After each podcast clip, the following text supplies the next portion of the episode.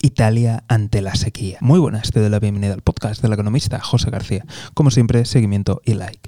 Hoy hablamos de Italia, país que acaba de decretar el estado de emergencia debido a la profunda sequía que afecta al país. Y es que verás, la escasez de agua no solamente está afectando a los campos y a los agricultores, sino que también supone un gran desafío energético, ya que muchos de los embalses del país son incapaces de generar electricidad. Y esto, unido a las consecuencias de la guerra, supone un gran problema para el país helvético. Así que turno para ti. ¿Crees que Italia conseguirá superar estos problemas? ¿O por contrario se avecinan tiempos difíciles? Ya sabes que tienes los comentarios a tu disposición. Desde aquí estaremos muy atentos. Y si no te quieres perder nada, seguimiento y like. Nos vemos aquí en el podcast del economista José García. Un saludo y toda la suerte del mundo.